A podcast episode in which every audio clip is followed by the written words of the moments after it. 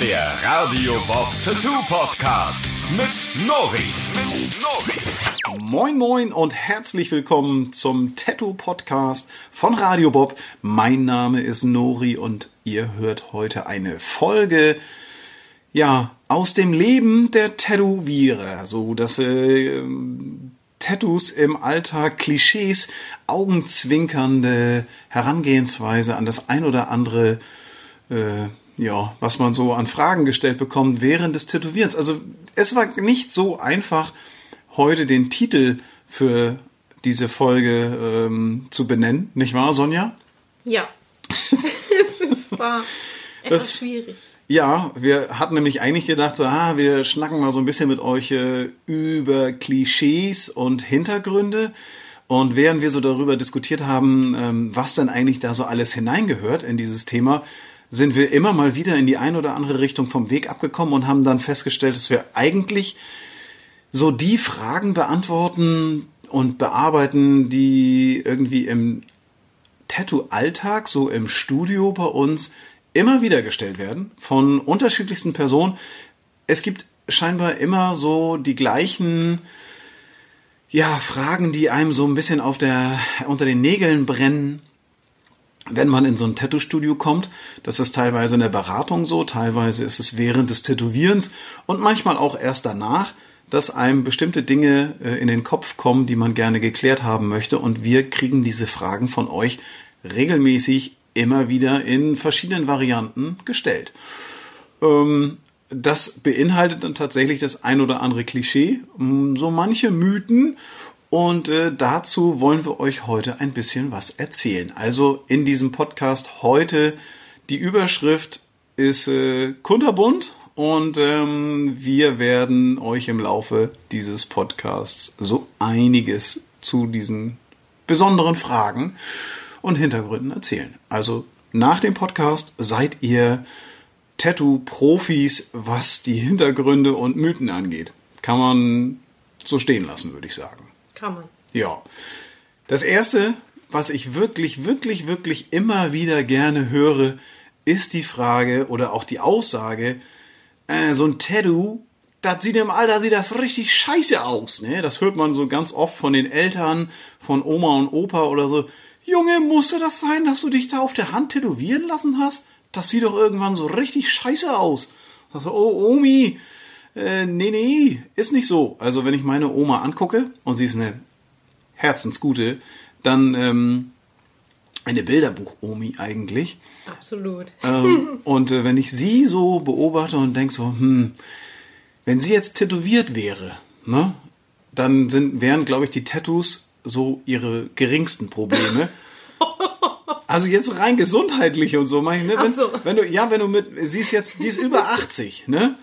Ähm, und wenn die Leute, die sagen, dass Tattoos im Alter scheiße aussehen, recht hätten, dann ähm, wäre das tatsächlich das kleinste Problem, was meine Omi oder ihre Kumpels und Kumpelinen in der Tagespflege da so hätten.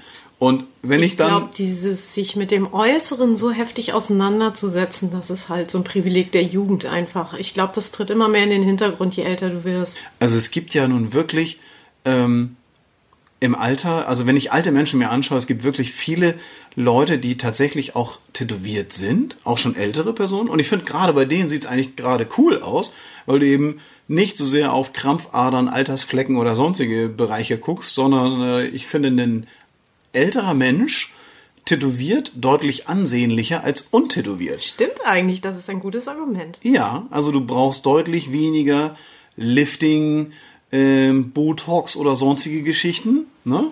Sondern, ich sag mal, ein fluffig tätowiert ist natürlich scheiße, wenn, wenn du das so, so T-Shirt-mäßig erstmal auseinanderhalten musst, den Stoff, um das Bild betrachten zu können. Da gibt's natürlich Körperstellen, die mehr oder weniger dafür ähm, geeignet sind, im Alter tätowiert zu werden. Also, Ja, genauso ist es ja auch, wenn du Leute ab einem gewissen Alter tätowierst. Also nicht alles funktioniert ganz gut. Also wenn du jemanden hast, sagen wir jetzt mal, ja, keinem zu nahe treten, aber ne- nehmen wir mal 60 zum Beispiel als Grenze. Weil wir haben ja im Moment auch sehr viele Leute, die Ü50 sind und sich tätowieren lassen, viel mehr Ja. als in den letzten Jahren. ja, das stimmt. Da muss man halt auch beim Tätowieren so ein bisschen abwägen, gucken, an einigen Stellen ist die Haut sehr dünn und so. Da muss man eben schauen, was lässt sich dann noch tätowieren, wie gut funktioniert das. Da erinnere ich mich an eine Kundin, die dann sagte, du, pff, ne, ich will das hier oberhalb von der Brust haben, ne, hier unterm Schlüsselbein. Da wird die Haut niemals äh, knitterig, weil da zieht so nach unten, vorne rum. Ne? ähm, ja. Andererseits äh, muss man auch sagen, dass ähm, das im Alter auch ein bisschen schwieriger wird mit dem Tätowieren. Aber wir ähm, entfernen uns so ein bisschen von der Frage, nämlich Tattoo im Alter, wird das hässlich oder nicht? Äh, ich glaube, da können wir sagen, nein, wird es nicht, weil einen älteren Menschen zu tätowieren ist natürlich schwieriger aufgrund von Hautzustand und ähnlichem. Aber wenn der schon tätowiert ist, ich kenne auch mehrere Leute, die also sicher dann, die sind dann zur See gefahren und dann haben die sich tätowieren lassen auf Madagaskar oder als sie den Äquator überquert haben. Und dann sind sie zurückgekommen und haben einen schönen Anker auf dem Unterarm oder so, ne? Und wenn du solche Leute, den Herrn Kapitän, heute im Altersheim triffst, und der beim Kaffee dann die Ärmel hochzieht und sagt, hier Junge, ich hab hier auch ein Tattoo, guck mal hier. Dann ist das eine geile Sache, dann hat er eine Story zu erzählen. Ähm, das wird dann auch voll Bewunderung von den anderen zur Kenntnis genommen, dass hier ein Tattoo schon gestochen wurde. Das waren die 40er Jahre. Mhm. Also sowas finde ich ganz geil. Ja klar, und man hat eine Gesprächsgrundlage. Von daher ist diese, die, ja, dein Tattoo wird im Alter aber hässlich. Also das glaube ich. Wir wahrscheinlich auch generell. Ja, das ist genau, das ist das, ne? Also der ganze, der ganze Mensch wird hässlich. Unansehnlich, wie eine Rosine, aber zuckersüß. Ähm, nächste Frage. Oder wollen wir gleich weiter? Ich habe jetzt keine richtige äh, Überleitung, aber eine wirklich, wirklich, wirklich oft gestellte Frage im Tattoo-Studio. Und da gibt es auch schon diverse Schilder, äh, die man auch kaufen kann, die das direkt ansagen. Es gibt viele Studios, in denen ich Schilder dazu schon gelesen habe, nämlich da steht Ja es tut weh. Die Frage ist nämlich, tut das weh? Ist das hier besonders schmerzvoll an der Stelle? Oh, haua, haua, ha. Zu dem Thema Schmerzen und Tattoo können wir, glaube ich, ein ganzes Buch füllen. Ja. Also da gibt es den ultimativen Ratgeber jetzt in der Kürze der Würze, nämlich die Antwort ist ja, ja, es tut weh. Und die Leute, die während des Tätowierens von mir gefragt werden und ist das besonders schlimm? Nö. Die kann man einfach nur beglückwünschen. Wenn jemand in dem Moment, wo er tätowiert wird, an der Stelle, wo er das Tattoo bekommt, gerade wenig oder keine Schmerzen verspürt, dann ist das eine glückliche Fügung von Mutter Natur oder eben auch aufgrund der Vorbereitung vielleicht oder weil man einen guten Tag Tagesform, hat. Genau. Ja, die Tagesform ist super. Das ist so, man kennt das, man steht morgens auf, die Sonne scheint. Der Tag ist dein Freund. Absolut, es ist alles wunderbar. Keine Rechnung im Briefkasten, der Kaffee ist frisch und lecker, das Toast ist nicht geschimmelt. So, man geht so richtig gut in den Tag hinein, alles funktioniert. Dein Lieblingspullover ist frisch aus der Wäsche gekommen, du trittst vor die Tür und alles ist super. Wenn du in diesem Zustand es schaffst, das Tattoo-Studio zu erreichen, dann kann man davon ausgehen, dass das ein weniger schmerzhafter Tattoo-Tag wird, als wenn du morgens aus dem Bett klabüsterst, schon direkt in das frisch ausgekotzte Wollknäuel deiner Katze trittst, keine Ahnung, Shampoo ist leer, der ganze Tag ist Mist, auf dem Anrufbeantworter von gestern noch irgendwie drei Nachrichten von Muttern, die auch schon wieder irgendwas Stressiges von dir will, ja, der Kollege ist krank geworden, dein freier Tag ist leider zur Hälfte zusammengestrichen, du schaffst es aber gerade ebenso noch, nachdem du erst eine Viertelstunde noch hier an der Ampel und dann da noch eine genau, Stunde im. Stau gestanden hast. dann schaffst du es gerade so gestresst und genervt ins Tattoo-Studio. Und da kann ich nur sagen, wer in diesem gestressten Zustand ins Studio kommt, ja, der wird ein bisschen mehr Schmerzen haben als der andere, der singend, fröhlich, locker, frohlockend äh, das Studio erreicht hat. Also, ich sag mal, Vorbereitung ist schon mal die halbe Miete. Gut gegessen, ausgeschlafen, einfach äh, nicht gestresst, einen wirklich einen ganzen freien Tag haben, ähm, sich nicht zu viel für diesen Tag vorgenommen haben, sondern einfach gut vorbereitet dann ins Tattoo-Studio zu fahren und entspannt zu sein.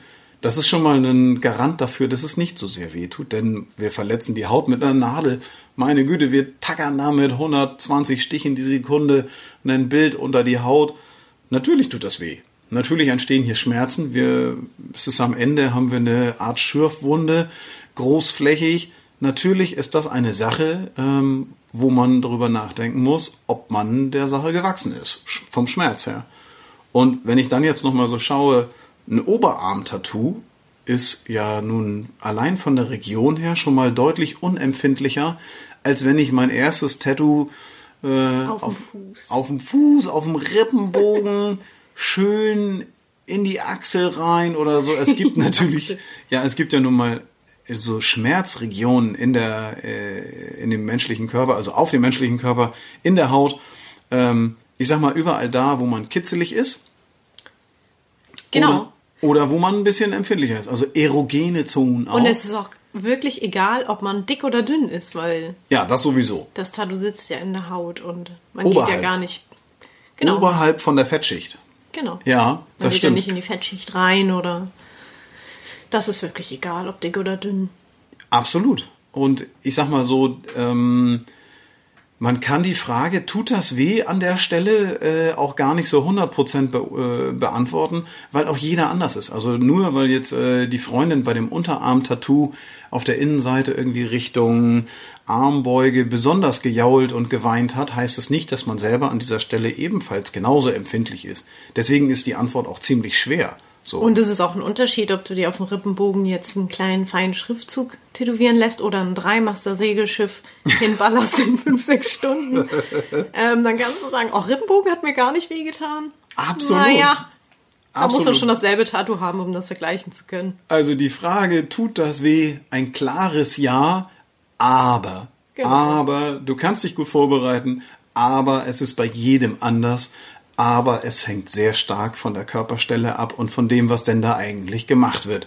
Ähm, grundsätzlich gibt es ja auch äh, in dem Bereich, finde ich, äh, immer mal so die, also was finde ich, also es gibt in diesem Bereich die Frage nach dem Farbton, nämlich weiß, wird ja oft nachgesagt, das ist mal eine Mythe, mit der wir hier mal aufräumen können. Weiß als Farbe tut beim Tätowieren mehr weh als alle Schwarztöne zusammen. Das, ähm, denke ich, kann man verneinen. Das kann man wohl. Ja. Und das kann man auch logisch begründen. Das würde ich auch sagen.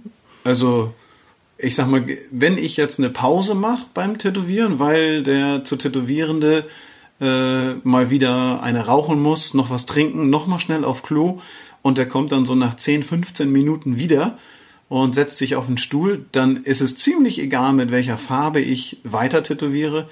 Es ist in 99,8% der Fälle so, dass derjenige das erstmal als schmerzhafter empfindet, weil er sich erstmal wieder daran gewöhnen muss. Genau. Ja. Der Angriff auf den Körper ist erstmal zu Ende und der fährt dann runter und sagt, so jetzt Heilphase eingeleitet, jetzt erstmal Schluss mit Schmerzen. Ja, deswegen ist die Pause auch so angenehm. Man ist so ein bisschen so, oh, Die Pause selbst ist schön, ja. ja, oh, herrlich. Wenn die Nadel abgesetzt ist, ist dann danach wird so kühlend einmal abgewischt mit genügend Flüssig, äh, Flüssigkeit und dann wird so ein bisschen eingecremt. So, ach, das sind die herrlichen Momente des Tätowierens.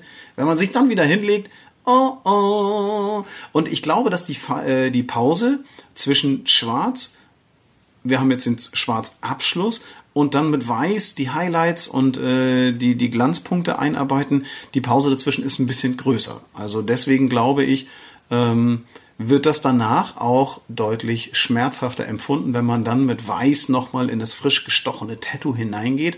Ähm, das hat aber überhaupt gar nichts mit dem Farbton zu tun. Es kommt auch auf die Arbeitsweise drauf an. Also nicht jeder macht hier weiß am Schluss, aber viele Tätowierer machen es ja so, dass sie mit weiß die Highlights machen Ja, und meistens hast du vorher ja schattiert und das Schattieren empfinden viele Leute als angenehmer als das Linienziehen, also im direkten Vergleich. Ja, Stundenlanges auch. Schattieren ist natürlich auch echt unangenehm, aber wenn du nach dem Schattieren dann wieder die kleine feine Liniennadel für das Weiß benutzt, dann haut das nochmal richtig ins Kontor. Ah, das ist bei mir auch so. Ich mag auch Linien überhaupt nicht.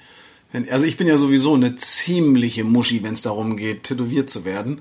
Also ja, am liebsten lasse ich mich ja gerade was den Schmerz angeht, ähm, lasse ich mich am liebsten auf Conventions oder ähnlichem äh, tätowieren, weil da die Ablenkung für mich selber einfach so groß ist und so viel um mich drum herum passiert und so viele Leute zugucken, dass ich also a abgelenkt bin und b muss ich da auch ein bisschen den harten Hund raushängen lassen, dann muss ich mir auch ein bisschen zusammenreißen und darf nicht so rumweinen ja, und viele jammern. Leute schauen dir zu dann. Ja, das ist schon mal äh, für mich auf jeden Fall ein gewisser Grund, äh, mich noch ein bisschen zusammenzureißen. Wenn ich bei uns im Studio tätowiert werde ähm, und äh, der ein oder andere hat das vielleicht schon mal miterlebt, wenn Nori ein Tattoo bekommt. Ich versuche das zu vermeiden, dass jemand dabei ist, der mich kennt, ähm, weil ich immer so rumweine die ganze Zeit und äh, eine ganze Packung Taschentücher verbrauche. Ähm, das, ich wollte das eigentlich nicht erzählen. Ich weiß nicht, wie ich da jetzt drauf gekommen bin. Verdammt. Ähm, Aber es ist wahr. Es ja, es ist wahr. Das ist, da hat man so viele Tattoos von, ähm, von den Händen über die Arme hoch bis zum Hals. Ähm, Das ist auch so ein gutes Ding eigentlich, weil man gewöhnt sich nie dran. Also Nein, es ist ja nun niemals. nicht so oft gucken an die Leute an. Dir tut das noch weh, du bist doch schon so dicht gehackt. Das ist egal. Es ist egal. Es ist jedes Mal wieder neu. Die Stelle ist neu. Der Schmerz. Man vergisst das. Man vergisst Genau. den Schmerz, vergisst man ja total. Ähm, das ist auch, glaube ich, der Grund dafür, warum wir uns auch noch mal zum Zahnarzt trauen, obwohl das letztes Mal so schlimm gewesen ist. Und das ist auch der Grund dafür, warum wir äh, bestimmte Dinge im Leben halt wiederholen. Und äh, ich glaube, die Erinnerung an den Schmerz ist ja auch nicht so, dass ich, wenn ich mich jetzt zurückerinnere, dass ich dann zusammenzucke und oh, am Boden liege und sage, ah, scheiße, das tut weh, allein die Erinnerung. Nein, die Erinnerung an Schmerzen tut überhaupt nicht weh, wobei die Erinnerung an was Gutes ja einen trotzdem lächeln lässt. Also das, äh, das gute Gefühl, das kriegt man eher wieder ähm, in Gedanken so zurück, so sich dran erinnert. Also man kann sich ja besser reinfühlen als jetzt in Schmerzen, finde ich. Und äh, das ist auch der Grund dafür, warum ich ähm, relativ oft mich dann frage, wenn ich ein neues Tattoo bekomme, ah, warum tue ich mir das an? Stimmt. Das Immer wieder. Also die, die Frage nach dem tut das weh, können wir mit Ja beantworten. Aber es ist die Frage, wann und wo und welche Vorbereitung und die Farbe weiß. Ja, die tut nicht mehr weh als schwarz, sondern die Pause dazwischen ist das Problem. Ähm, was ich gerne gefragt werde, wie lange tätowierst du? Meine, oder wie lange tätowierst du schon? Das ist so eine Frage, die mich ähm, ein leicht gelangweilter, aber doch neugieriger Kunde dann so über seine Schulter hinweg, während ich gerade angefangen habe zu arbeiten, ich mich gerade konzentriert auf das Motiv eingelassen habe und dann kommt diese Frage, wie lange tätowierst du schon? Meistens antworte ich darauf seit 13 Uhr. Das ist Geht äh, immer, ne? ja, das meine ich nicht. ja, das wieso denn jetzt 13 Uhr will? Nein, also ja klar, die wollen wissen, wie lange ich schon tätowiere. Ähm, wobei ich ähm, jetzt neulich zum Beispiel, als unser Carport aufgestellt wurde, habe ich äh, von den Handwerkern, die das gemacht haben, auch keinen gefragt, wie lange er diesen Stimmt. Job schon macht. Wäre ich nie auf die Idee gekommen. Ja, warum sollte ich? Aber fragst du deinen Wie lange ähm, schneidest du schon Haare? ja, das ist doch eine, also wenn ich in die Werkstatt komme und ich sehe da jemanden an meinem Auto schrauben und sage, hier, entschuldigen Sie bitte, wie lange machen Sie das schon? Und woran machst du fest, wann du dein Auto schnell wieder mitnimmst? Ja. Oder vom Friseurstuhl aufstehst? Wie, der macht das erst zwei Jahre? Na, oder drei Jahre oder gerade erst ganz frisch. Ich finde, dass diese Frage nach dem, wie lange man tätowiert, überhaupt gar nichts darüber aussagen könnte von der Antwort her, ob das jetzt gut oder schlecht ist. Ich meine, was will man denn hören? Will ich hören, äh, ich mache das schon seit, äh, du, ich mache das jetzt 20 Jahre und immer noch genauso beschissen wie am ersten Tag. Ja, genau. Oder will er hören, du, ich mache das erst seit einem Jahr, aber davon schon richtig, richtig geil. Es gibt ja Tätowierer, äh, die wir auch selber schon bei uns im Studio zum Beispiel hatten, die noch gar nicht lange tätowieren, aber so, Begnadet. also so geil mit den Maschinen umgehen können, so geile Tattoos hinzwitschern. Auf der anderen Seite kenne ich auch Tätowierer, ähm, die ich jetzt namentlich mal nicht nennen werde. Warum nicht? Die tätowieren seit 20 Jahren. Seit 20 Jahren tätowieren die die gleiche Scheiße. Darf ich das so sagen? Ja, da findet halt auch kaum Entwicklung statt und du kannst immer noch nach 20 Jahren genau sagen, das ist von Tätowierer XY. Ja, absolut, absolut. Die, die gleichen Schnörgel, die gleichen Wischer, die gleichen Dinger. Du erkennst also teilweise äh, bei einigen Tätowierern eben, weil sie seit 20 Jahren immer die gleiche Scheiße produzieren, dass das der Tätowierer ist. Ähm, genauso ist dann halt für mich natürlich die Frage, wieso um alles in der Welt äh, verändert sich das nicht. Ne? Also einige Leute, die ähm, alle Möglichkeiten, alle Mittel haben, also einige Tätowierer, ähm, schöpfen das nicht aus, weil sie die Fähigkeit dazu irgendwie nicht haben. Und ähm, an der Stelle ist, muss man sagen, die Frage nach, wie lange tätowierst du eigentlich, ist also völliger Nonsens und bringt einem eigentlich nichts, ne? muss man sagen. Weißt du, welche These ich auch so ein bisschen dazu habe? Na?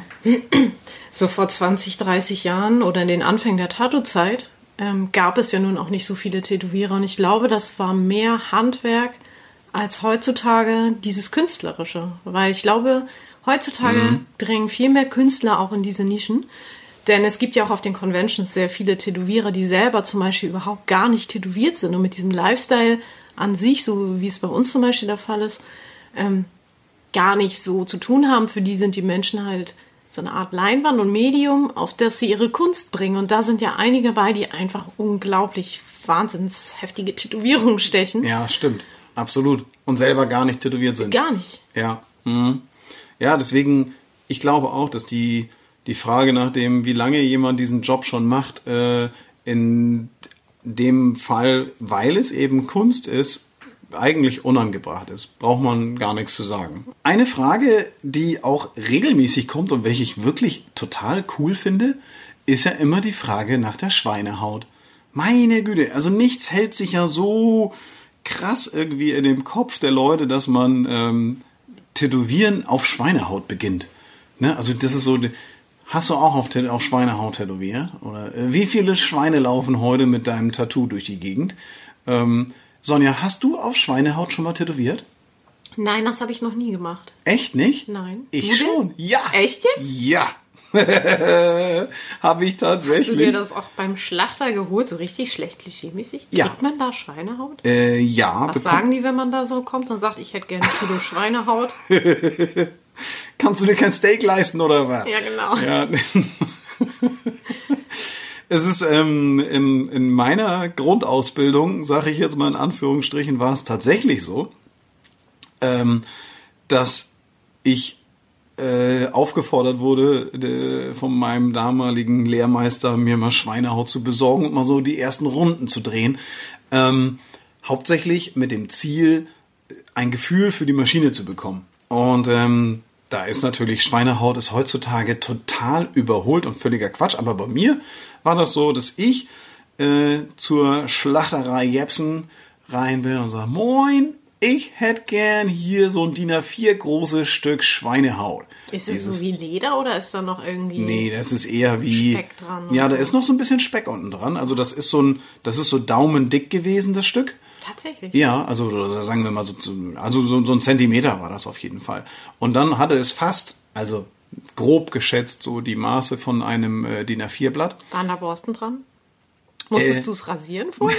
Das gehört ja auch dazu. Warte, Moment mal, das, das, das sind ja relativ viele Fragen auf einmal. Also erstmal ist es so gewesen, nein, es hatte keine Borsten mehr, nein, ich musste es nicht rasieren, aber es hatte zu meiner Überraschung zwei fette Stempel, so halb an der Ecke. Oh nein, wirklich? Ja, es hatte zwei, einen so einen roten und einen so einen lilanen.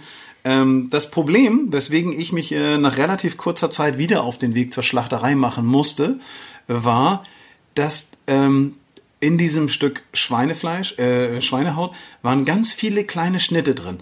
Also so, so, so, so einen halben Zentimeter.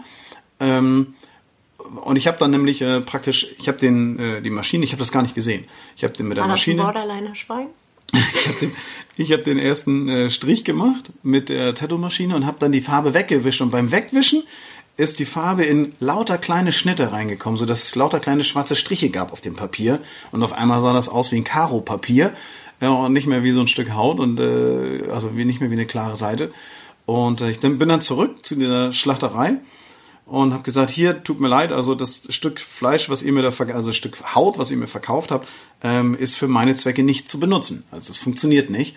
Und ähm, dann hat der Schlachter äh, mir erzählt, dass das äh, tatsächlich beim Schwein mit so einer Art, also es wird mit so einer Maschine wird die Haut runtergezogen und diese Maschine ähm, macht da so kleine Löcher rein über, also so kleine Schnitte rein. Das ist so ein bisschen, also ist ein bisschen widerlich eigentlich. Aber dafür, ähm, für das Stück, was ich brauchte, nämlich unbehandeltes, äh, musste er dann tatsächlich äh, diese Maschine außer Acht lassen und hat dann per Hand ein Stück aus dem Schwein rausgeschnitten. Echt jetzt? Ja, also nicht aus dem lebenden Schwein. Nein, das aber, ist mir schon klar, also aber meine Güte, das ja, ist ein ja, Aufwand. Ja, es war ein Aufwand und äh, das Stück war auch ziemlich, ähm, wie soll ich sagen, also unförmig. Aber ich bekam dann tatsächlich ein handgeschnittenes Stück Schweinehaut. So und komplett puro grande. Äh, ich muss ehrlich gestehen, es ist eine ziemliche Sauerei. ja, ziemlich. Ähm, ich habe dann auf diesem Stück ähm, so ein paar Striche und mein Motiv, das ich stechen sollte, dann auch mal ausprobiert. Ähm, allerdings ist es so, dass das äh, Schweinehaut ist super grobporig, ähm, ist natürlich ähnlich zu dem eines Menschen, so ein bisschen, aber ich sag mal, um da drauf tätowieren zu lernen, ist es totaler Nonsens. Ähm, ich habe mir dann im Anschluss daran äh, bei einem äh, Tattoo-Zubehörhandel habe ich mir so ähm, so eine, das ist so so so wie Moosgummi, solche Matten bestellt. Die sind dann schon zugeschnitten in der richtigen Größe und das ist dann so ein bisschen ähm, ja also wirklich so so Moosgummi-mäßig, so Kunsthaut könnte man sagen. Und da kannst du dann tatsächlich drauf tätowieren und kannst du Linien ziehen und sowas und ein bisschen üben. Ähm, normalerweise, und wenn man jetzt, äh, da kommen wir zurück zu der Frage, tätowiert man eigentlich äh, auf Schweinehaut, wenn man anfängt? Die Frage heute ist, äh, die Antwort darauf ist nein. Nein macht man nicht. Es gibt genügend äh, aus Silikon, Moosgummi und ähnlichen Stoffen hergestellte Kunsthaut, womit man eigentlich dann als Lehrling seine ersten Runden mit der Maschine drehen kann. Ähm, aber man kommt dann doch heutzutage auch sehr schnell in das normale Tätowieren auf einem echten Menschen, halt dann ein Level 1 Motiv auf einem Freund an einer Stelle, äh, wo man sich äh, unter Aufsicht des Tätowiermeisters dann äh, versuchen kann und ähm, dann wird daraus auch was. Und ich sag mal, derjenige, welche, der sich dann da tätowieren lässt, der weiß, wie gut man tätowieren kann und der lässt es dann auch zu, dass das an dieser Stelle tätowiert wird. Punkt. Als weitere Frage kommen wir jetzt äh, zum Abschluss. Mich hat neulich ähm, eine Kundin am Tresen vorne bei der Beratung gefragt, sie möchte sich ein Tattoo stechen lassen, ein Mutter-Tochter-Tattoo äh, für sich und ihre Mutter, ob ich einen Vorschlag für sie hätte, was das Motiv angeht. Ähm, da muss ich ja an der Stelle äh, kurz nachdenken, so, also nur eine Sekunde eigentlich, um dann festzustellen, dass ich diese Person das erste Mal in meinem Leben sehe. Ich habe keine Ahnung, wer ihre Mutter ist. Ich habe keine Ahnung, wer sie ist. Ich kenne sie nicht. Und deswegen fällt es mir als Tätowierer, egal wie kreativ ich bin, super schwer, ihr auch nur ansatzweise einen Vorschlag zu machen, was sie denn an Motiven da wählen kann. Also, was sagst du zu so jemandem, der, der zu dir sagt, hast du, also ich frage, was willst du tätowiert haben? Und er sagt, ja, kannst du mir was vorschlagen? Ich möchte gerne das und das haben. Also ich möchte in dem Fall ein Mutter-Tochter-Tattoo haben. Ähm, ich sag mal, auf die Frage kann ich eigentlich als Tätowierer nur sagen, setzt euch zusammen und guckt doch mal, was denn ähm, so dabei herauskommt, wenn man äh, gemeinsam überlegt, zum Beispiel mit der Mutter, wenn es denn die Möglichkeit gibt, dass sie noch äh, sich damit einklingt, ähm, was erinnert einen denn gegenseitig? Was für ein Motiv? Womit, woran denke ich als erstes, wenn ich ähm, an meine Mutter erinnert werde? Also wenn, was erinnert mich an meine Mutter? Welches, welche Situation, welches Motiv führt dazu, dass ich an meine Mutter denken muss? Ähm, und andersrum genauso. Was? Ist dir mal aufgefallen, dass, äh, dass so ein, gerade dieses spezielle Ding, irgendwie so ein Mutter-Tochter-Ding immer schwierig ist, während, wenn jemand sich was für seine verstorbene Omi tätowieren lässt, das ganz oft irgendwie sowas ist wie die Lieblingsblume oder so. Aber damit, darauf kommt man bei der Mutter irgendwie selten, oder? Ja, Also, ich es- finde, die Großeltern sind oft irgendwie so mit so rituellen Dingen verknüpft oder mit, weiß ich nicht, Ja, ein mit Anker für meinen Opa. Ja, genau. Ne, genau, dass also jemand reinkommt und sagt, ich möchte gerne einen Anker haben. Äh, Das erinnert mich an meinen Opa oder äh, einen, einen, einen Segelschiff oder so, der ist immer gerne zur See gefahren Genau, oder das ist doch irgendwie ein sowas. Phänomen, oder? Ja, total. Und wenn dann jemand sagt, hier, ich möchte, hast du einen Vorschlag für ein Mutter-Tochter-Tattoo? Ähm, und das kann natürlich auch ein Freundschaftstattoo oder sonst irgendetwas ähnliches sein. Ähm, an der Stelle muss ich wirklich sagen, bitte, bitte, bitte sucht euch nicht irgend so Standardmotiv raus, ein Unendlichkeitszeichen mit einer kleinen Feder und Family dran oder Ohana oder sonst irgendetwas, sondern, sondern an der Stelle, ich will, will ja mein Leben lang an meine Mutter erinnert werden oder an meine Tochter in dem Fall. Ähm, und ich muss dabei äh, immer so an, eine, an, einen, an einen Beratungstermin denken. Ähm, der, da war ein junger Mann, der kam rein und wollte ein Tattoo haben für seinen Sohn, frisch neugeboren. Und äh, am liebsten wollte er einen Fußabdruck haben. Und ähm, ich habe eine, eine Weile mich mit ihm unterhalten und dann sind wir irgendwie darauf gekommen, dass ich, dass ich gesagt habe, Mensch, wie wäre es denn, wenn du dir etwas raussuchst, was jetzt nicht der Fußabdruck ist, sondern er wollte es nämlich auf die Brust haben, das Tattoo, auf seine Brust, auf die übers Herz, ähm, so sein sein Erstgeborener. Und ähm, ähm, er hatte dann ein paar, ein paar Bilder dabei gehabt von seinem Sohn, ähm, die so von der Geburt auch waren. Und auf dem einen Bild ähm, hat er ihn äh, so im Arm und der Junge hat so einen blauen Strampelanzug an und auf diesem Strampelanzug vorne drauf ähm, ist so ein Häschen mit so einer Zipfelmütze. Also der Kopf eines Hasen. Äh, sehr stark stilisiert, so ein bisschen comicmäßig mit so einer Zipfelmütze. Wo ich sage, ey Junge, guck doch mal, du hast auf dem Strampelanzug diesen Hasen mit der Mütze.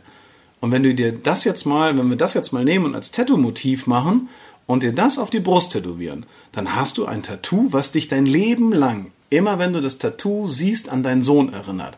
Weil du genau weißt, das ist das Motiv von seinem allerersten Strampelanzug, den er kurz nach seiner Geburt anhatte. Und der wird dich dein Leben lang daran erinnern, an diesen wunderbaren Moment.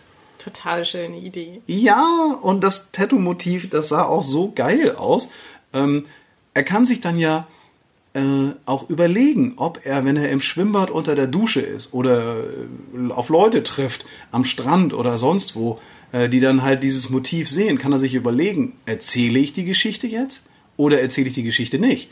Also er wird dann wahrscheinlich gefragt werden, ey, warum hast du so einen lächerlichen Hasen mit einer Mütze auf deiner Brust tätowiert? Aber dann kann er ja sagen, du, das äh, geht dich gar nichts an.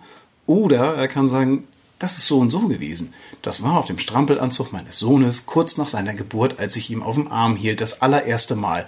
Und genau das ist es, was ich auch dem Mädel gesagt habe, die mich nach dem Mutter-Tochter-Tattoo gefragt hat. Nämlich setzt euch doch zusammen und überlegt, in welcher Situation ihr euch besonders nahe wart, in welcher Situation, in welchem Moment ähm, dieses Gefühl zwischen Mutter und Tochter besonders stark ausgeprägt gewesen es ist. Es muss ja auch nicht bei beiden dasselbe Motiv sein. Die Mutter, es ist ja auch ein Mutter-Tochter-Tattoo, wenn die Mutter etwas speziell für ihre Tochter hat und umgekehrt. Also Absolut. die Tätowierungen gehören ja trotzdem zusammen. Absolut.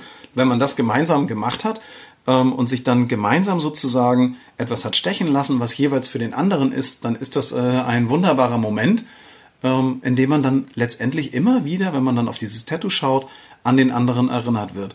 Und ähm, da ist es für uns als Tätowierer und Tätowiererin super schwierig, Einfluss drauf zu nehmen. Wir können an der Stelle nur sagen, überlegt doch bitte und schaut mal ähm, gemeinsam durch Fotoalben, setzt euch hin, sprecht miteinander, nehmt genau dieses Thema zum Anlass, euch zusammenzusetzen und darüber zu sprechen, welche Momente es gegeben hat. Ähm, das kann sogar so sein, dass sie sagt, Mensch, ich mit meiner Mutter den besten und coolsten Moment hatte ich, als wir gemeinsam auf Römm mit dem Wohnmobil unterwegs gewesen sind. Und ich lasse mir jetzt äh, diesen kleinen VW Camper in, in drei mal vier Zentimeter Größe aufs Handgelenk tätowieren. Und wenn mich dann irgendjemand fragt, warum hast du denn diesen kleinen VW Camper, äh, diesen Campingbus, das kleine Wohnmobil auf dem Handgelenk tätowiert, dann kann man sich auch an der Stelle überlegen, ob man die Geschichte, nämlich die Verbindung durch dieses Motiv zur Mutter ähm, erzählt oder eben nicht. Es ist ja auch so toll, wenn du zwei erwachsene Menschen hast, kannst du das ja auch äh, miteinander diskutieren und überlegen, was lassen wir uns machen. Das ist ja ganz anders bei so einer ähm, Elternteil und neugeborenes Kind der Fall, weil wenn ich mir vorstelle, mein Vater jetzt stolz wie Bolle, ich bin frisch geboren, bin aber halt noch so ein, so ein Bündel, ich kann mich auch nicht äußern und so weiter. Und das ist ja oft, dass die mhm. Eltern so super stolz sind, ist ja auch in Ordnung, klar dann erstmal fett den Namen vom Kind über den gesamten Unterarm. Aber man muss ja auch mal überlegen, dass dieses kleine Bündel irgendwann auch ein erwachsener Mensch ist. Und wenn ich mir vorstelle, mein Vater hätte Sonja fett auf dem Unterarm von Handgelenk bis Ellenbogen am besten noch ja, das Kopfgröße bei der Geburt und Länge und so. Das wäre mir richtig peinlich, wenn der damit rumlaufen würde, wenn ich mit ihm im Restaurant sitze und ja, Ich weiß nicht.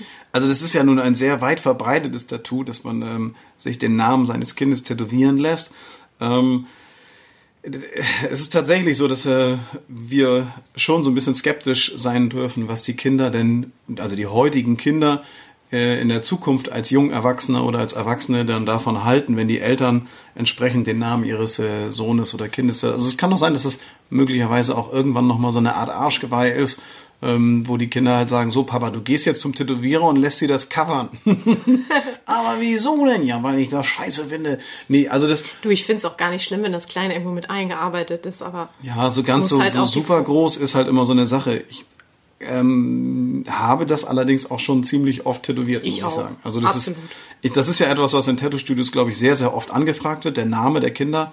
Ähm, das ist natürlich ähm, etwas, wo viele Tätowierer sagen, ja, das tätowiere ich dir, weil ähm, das ist jetzt nicht der Name deiner Frau oder deiner Lebensgefährtin oder so, das wird sich ja nochmal möglicherweise ändern, ähm, sondern das wird immer dein Sohn und dein Kind bleiben, deswegen kann man das auch tätowieren. Grundsätzlich äh, würde ich auch aus heutiger Sicht äh, das nicht zu groß wählen, sondern eher irgendwo mit einarbeiten.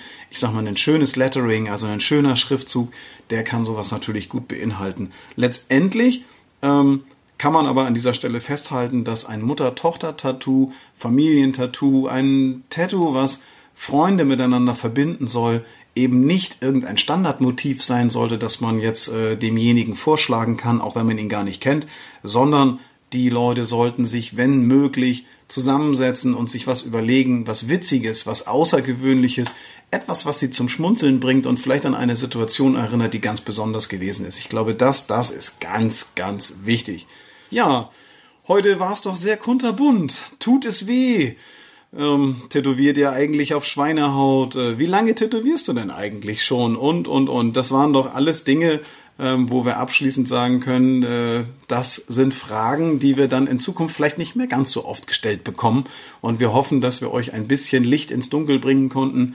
Ähm, ja, wenn ihr Geschichten habt zu dem, was euch im Studio so schon widerfahren ist oder wenn ihr eine besonders tolle Idee für ein Mutter-, Tochter- und Freundschaftstattoo für uns habt, dann schreibt uns doch oder schickt uns eure Bilder von euren besonderen Tattoos an nori.radiobob.de. Nori, wie man spricht, N-O-R-I und Radiobob in einem Wort.de. Ich freue mich drauf. Bis zum nächsten Mal und äh, bis bald. Tschüssi. Bis dann.